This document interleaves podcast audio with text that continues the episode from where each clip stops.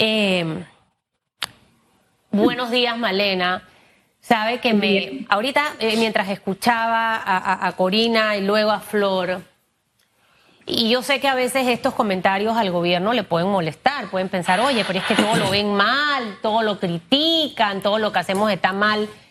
Yo, yo estudiando este caso, señora Malena, después de tantos años de denuncias, del año pasado, de encontrar los indicios que hablaba la diputada Cano, de, abortos, de niñas que salían, salían de este lugar a fiestas y demás, y donde se entregó una información a un ministerio público que no hizo absolutamente nada y que ahora obviamente el país está conmocionado porque la noticia sale, se, se empieza ya a, a, a conocer.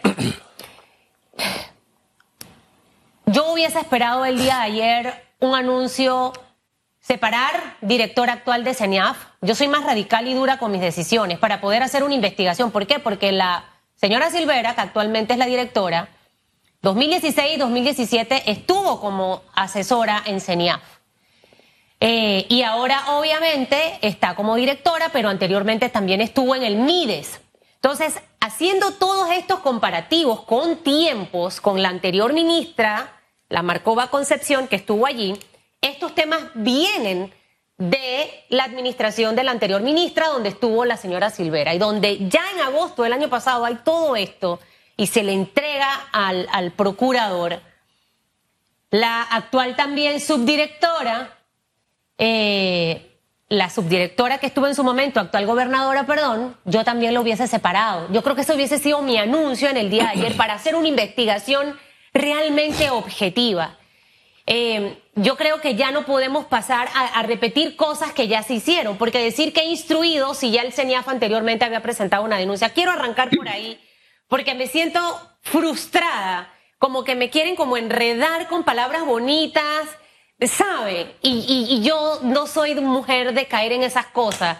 Yo diagnostico rápido y me doy cuenta de lo que pasa y la gente de mi país también es como yo y eso duele y da rabia y da coraje. Entonces quiero arrancar por ahí con usted.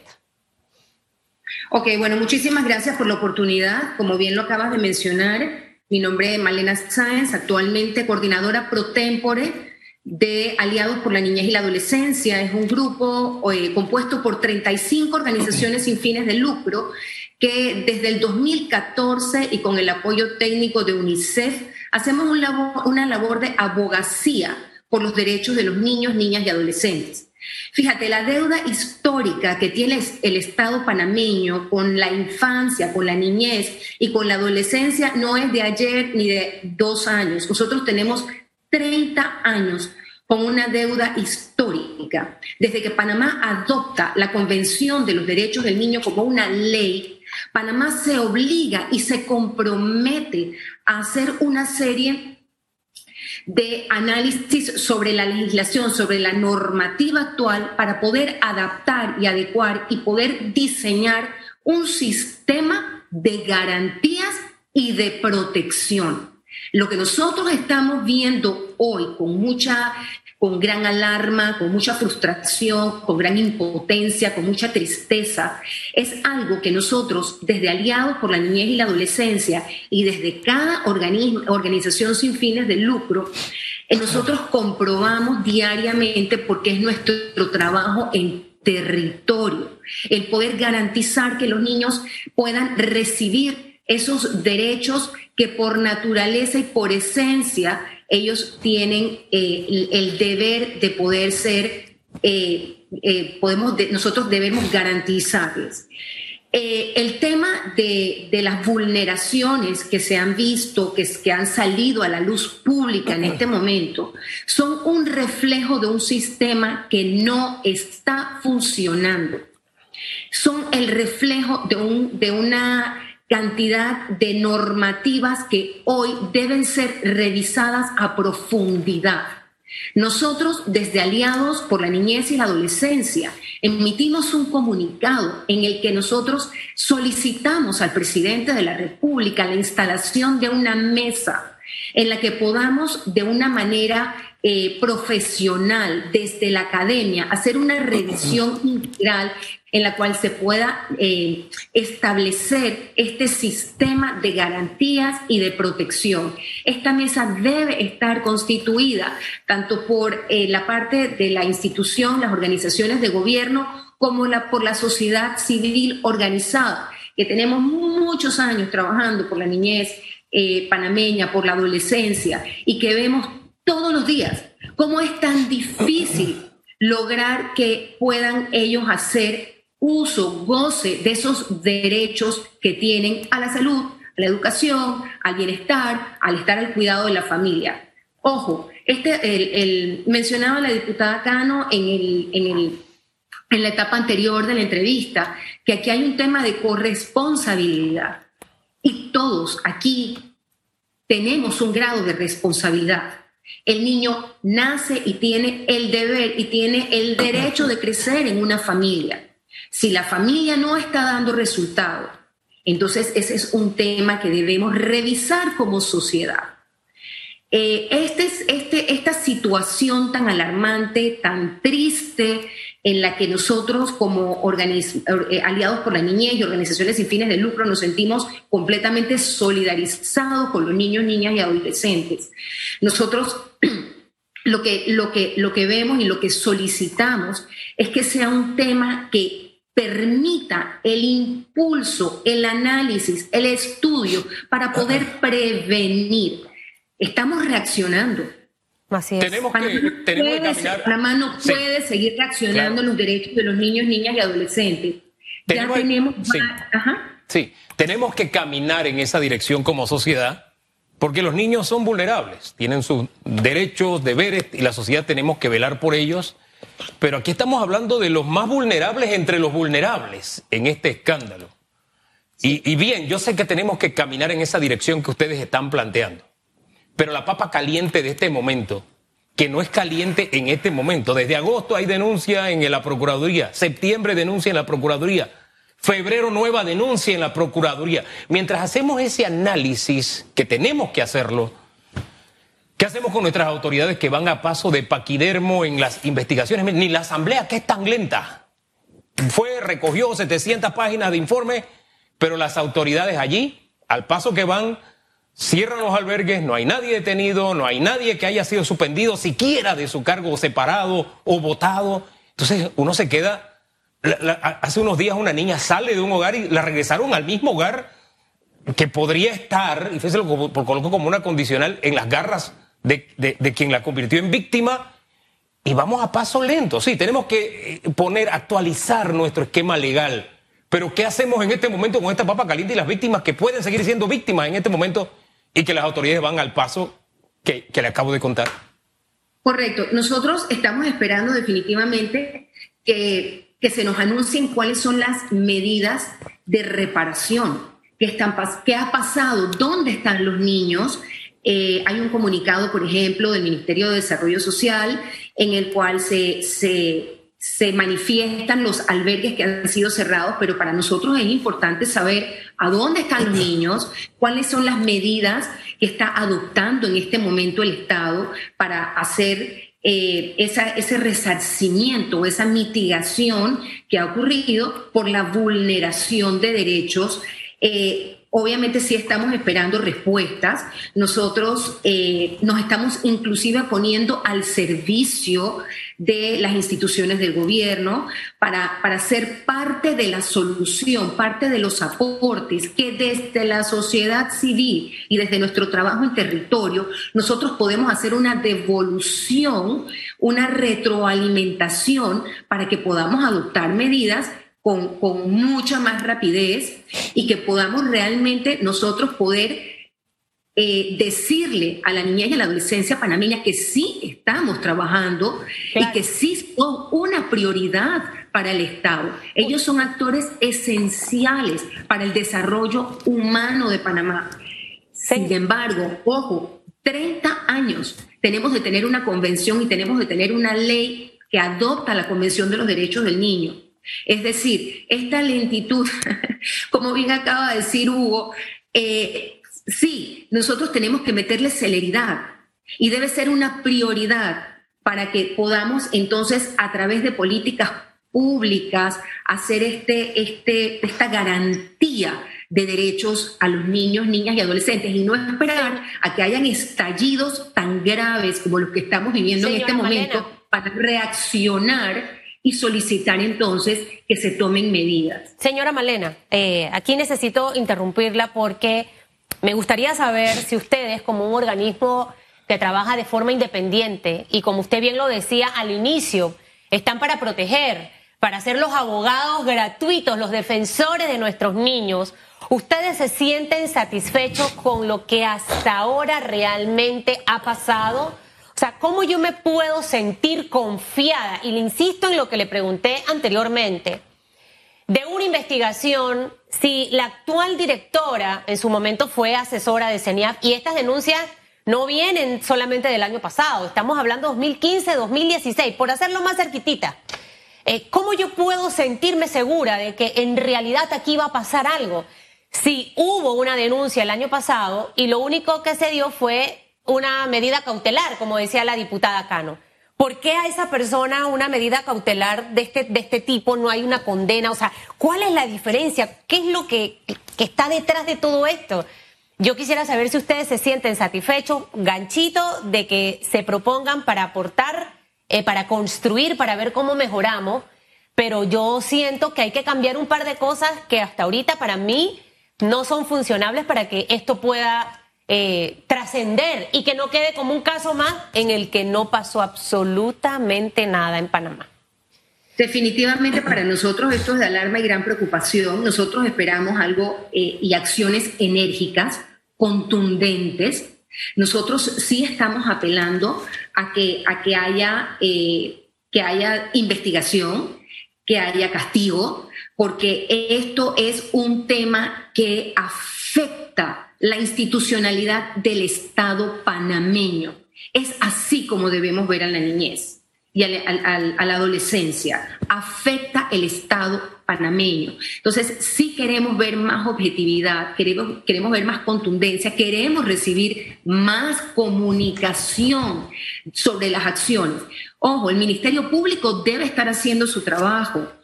Eh, sin embargo, nosotros queremos saber eh, qué está pasando. ¿A dónde van los niños? Nuevamente, los niños de esos albergues, ¿en dónde están? ¿Están bien cuidados? ¿Los están, están recibiendo las terapias? ¿Están recibiendo una, una atención profesional acorde a el, el daño o la vulneración de derechos que ha tenido en este momento? Como organizaciones agremiadas, preocupadas y que sentimos un deber eh, como ciudadanos, un deber moral, si queremos, queremos, queremos estar inclusive como parte de la solución, no solamente como el dedo señalador o acusador, de eso no se trata. Se trata de revisar, pero sí queremos saber y queremos que, que se nos rindan cuentas de dónde están los niños, qué está pasando con esos niños y como bien lo acabas de decir, si un niño está en situación de riesgo, entonces, ¿qué hace el Estado? ¿Cuál es la acción inmediata para poder sustraerlo de ese ambiente y poder colocarlo en un ambiente de seguridad, en un ambiente en donde, él se encuentre, el, niño o la niña se encuentren bien? Em, nuevamente sí, eh, no estamos... Entendiendo lo que me dice, que espera decisiones contundentes, puedo pensar que no están del todo satisfechos con lo que hasta ahora se ha visto. Correcto, porque nosotros, o sea, nosotros queremos, por ejemplo, eh, eh, y reitero otra vez esta, esta solicitud, queremos saber dónde, cómo y qué ha pasado con los niños que han sufrido vulneración de derechos. Si están recibiendo la atención calificada que ellos requieren en este momento. ¿Qué va a hacer el Estado? Ojo, las instituciones del Estado tienen limitaciones y eso lo sabemos todos. Entonces esto no es, y, la responsabilidad no, no recae en una sola institución. Esto recae en todo el sistema. Por eso apelamos a que se revise un sistema de garantías y protección. Dos, ¿qué está pasando con los niños? ¿Dónde están? ¿Qué tipo de acciones se están realizando para mitigar y resarcir esos derechos? y qué acciones se están tomando para evitar que esto se siga prolongando en el tiempo. Bien, el presidente de la República ayer dio un anuncio y, e instruyó al MIDES, ENIAF, a que fueran querellantes también. Aquí el detalle es que usted está señalando, y ya esto lo hemos dicho varias veces en el programa, de que hay una corresponsabilidad, una nada más. El MIDES tenía cada cuatro meses que estar pendiente de cómo se usaba el subsidio en estos albergues. No se estaba haciendo. Eh, ahora se cambió para seis meses, tampoco se ha estado haciendo. O sea, desde el año pasado se cambió a seis meses, tampoco se ha estado haciendo. Entonces el sabor de boca que queda es, espérate, quienes no estaban haciendo el trabajo son los que deben estar presentando querellas o debió tomarse una decisión mucho más dura. Dijo Susan, yo hubiera separado a todos los que estaban allí para que sea borrón y cuenta nueva y para que haya una sensación de que vamos a partir de cero. Entonces la pregunta es, ¿es suficiente el movimiento o la movida del presidente de la República ayer o se necesitan acciones enérgicas contundentes para citarla a usted mucho más evidentes y concretas de parte del Ejecutivo? Definitivamente estamos esperando acciones mucho más contundentes, mucho más eh, que logremos como sociedad entender, saber y estar seguros de que el Estado está tomando el control de los niños, de las niñas y las adolescentes. Nosotros hemos visto eh, una cantidad de situaciones, sí, sabemos que el Ministerio Público ya está investigando.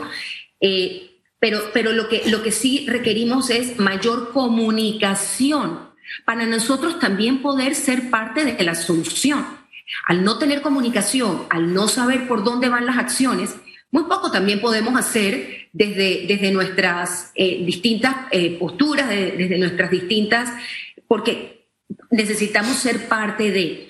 En un, en, una, en un estado en el que hay varios actores, la sociedad civil organizada forma parte importante del acontecer, porque es la, la, sociedad civil organizada quien puede brindarle al Estado también una retroalimentación, quien puede brindarle también un, aportes importantes.